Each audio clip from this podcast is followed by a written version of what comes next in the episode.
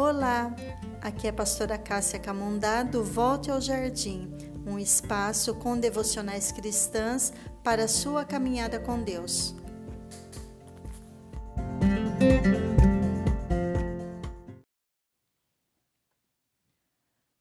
O mundo inteiro está passando por uma transformação. Como família, estamos inseridos nessa transformação, não há como escapar dela.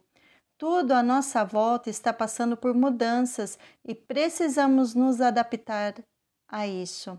Eu chamo esse processo de metamorfose.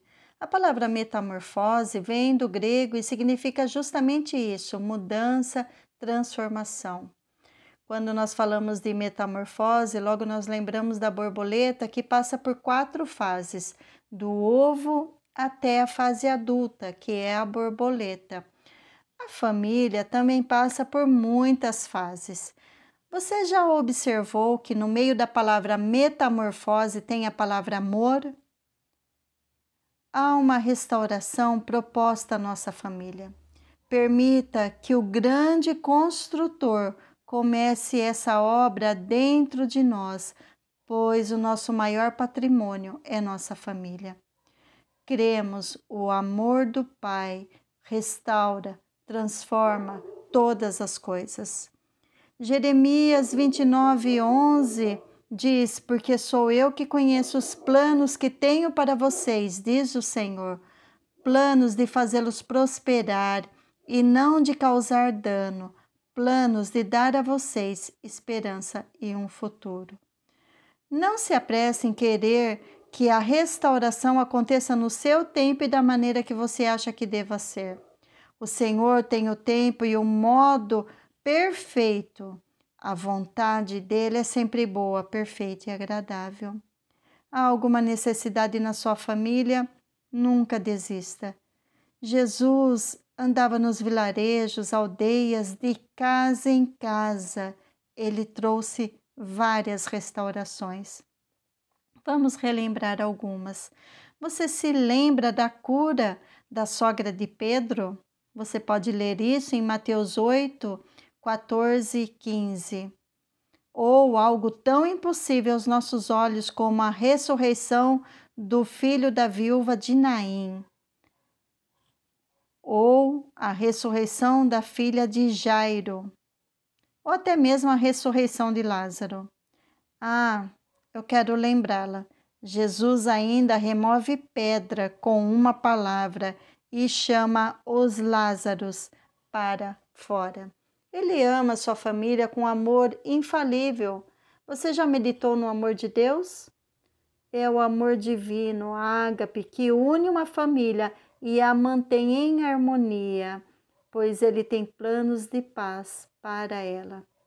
Há um princípio na palavra de Deus, em 1 João 4,17, que diz que nós amamos porque ele nos amou primeiro.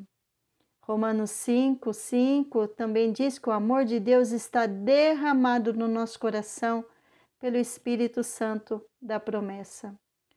Observe 1 Coríntios 13, de 4 a 8.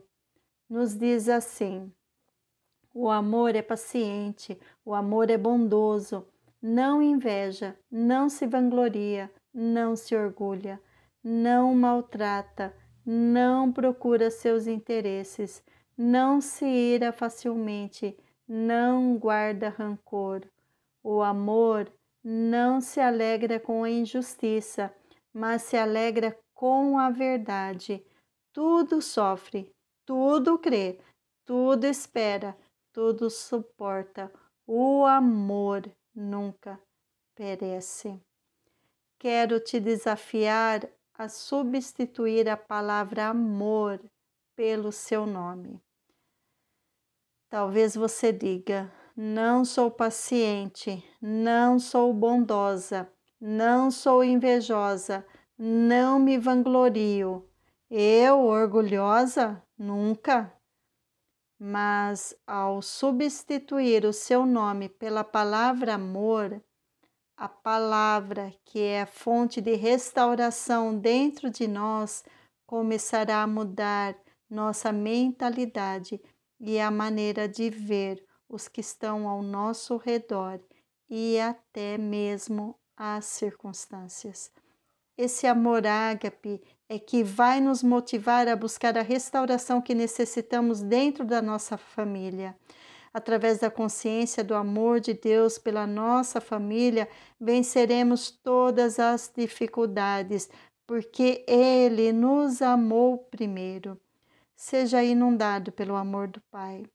Olhe através desse amor para cada um da sua casa e também para as circunstâncias, nesse tempo de metamorfose, de transformação, o Senhor derramará o seu amor e restaurará todas as coisas. Minha oração por mim e por você é que o Pai de amor nos ajude a receber do Senhor a porção que, nos, que nós necessitamos para essa obra de restauração dentro da, da nossa família. Como esposas e mães, precisamos de sabedoria e nos abrimos a ela. Como a borboleta passa por tantas fases até chegar à maturidade, como família, há fases que presenciamos no nosso lar. Que o Pai de amor nos dê graça e sabedoria, onde há um coração de pedra, que Ele coloque um coração de carne sensível ao seu espírito. Nossa oração é que o Senhor, através do amor dele, que é o vínculo de toda a perfeição, que esse amor perfeito nos enlace, preservando a unidade na nossa família. Nesse processo de transformação, amamos o Senhor, porque Ele nos amou e exercemos misericórdia um para com os outros.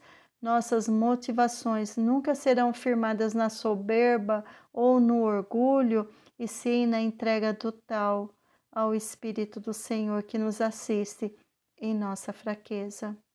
Só o Senhor sabe o que necessitamos, queridas, e restaurará as áreas que precisam ser tocadas, restauradas o Senhor nos fortalecerá e estabelecemos nossos alicerces na rocha que é Jesus Cristo, porque nós o amamos, mas ele nos amou primeiro. Que o Senhor te abençoe, que o Senhor abençoe a sua casa, em nome de Jesus, que esse amor inunde e seja exalado através da sua vida, em nome de Jesus.